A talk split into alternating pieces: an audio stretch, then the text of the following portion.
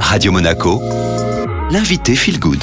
Excellente matinée à nos côtés sur Radio Monaco Feel Good. Vous retrouvez Sandra Veziano. Bonjour Sandra. Bonjour Julia. Vous êtes la fondatrice de BLC. Alors ça y est, le coup d'envoi de l'été a retenti. On est fin juin et il y a souvent la pression du summer body. On veut être au top pour l'été.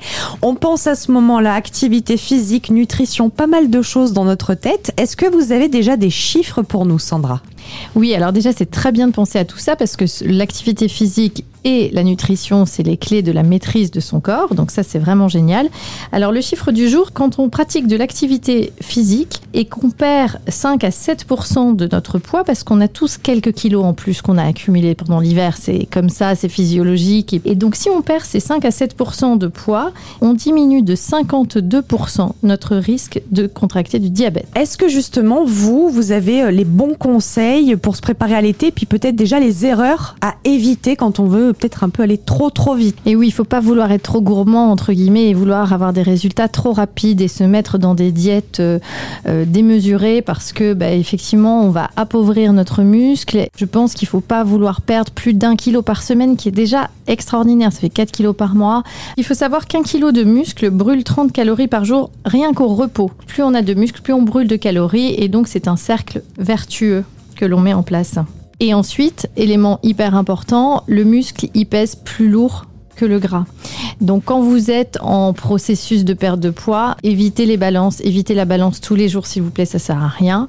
il y a même des études qui ont prouvé que plus on se pèse, moins on maigrit. Une fois tous les 10 jours, une fois par semaine, pour voir les résultats. Mais le vrai résultat, c'est le tour de taille, c'est les centimètres. Et encore une fois, pas tous les jours. Il faut être hyper tolérant, il faut laisser au corps le temps de mettre en place les choses. Et donc ne négligez pas les muscles, que ce soit par l'activité physique ou en le nourrissant avec des bonnes protéines. C'est vrai que quand on pense alimentation euh, d'un point de vue estival, on a souvent euh, de l'alcool qui peut accompagner évidemment avec euh, beaucoup de modération.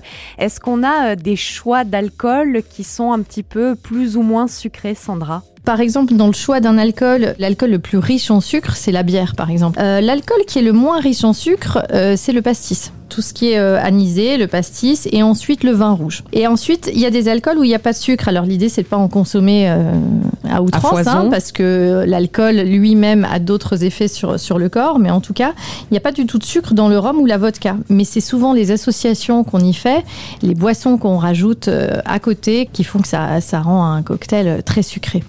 Et au niveau de l'alimentation, on pense souvent été, barbecue? Barbecue, c'est très bien parce que ce sont des viandes grillées. Alors après, effectivement, les saucisses sont plus riches en gras et c'est pas forcément du bon gras. Et alors, les brochettes au barbecue, c'est une super idée avec des viandes qui peuvent être maigres, hein, la volaille ou des viandes maigres.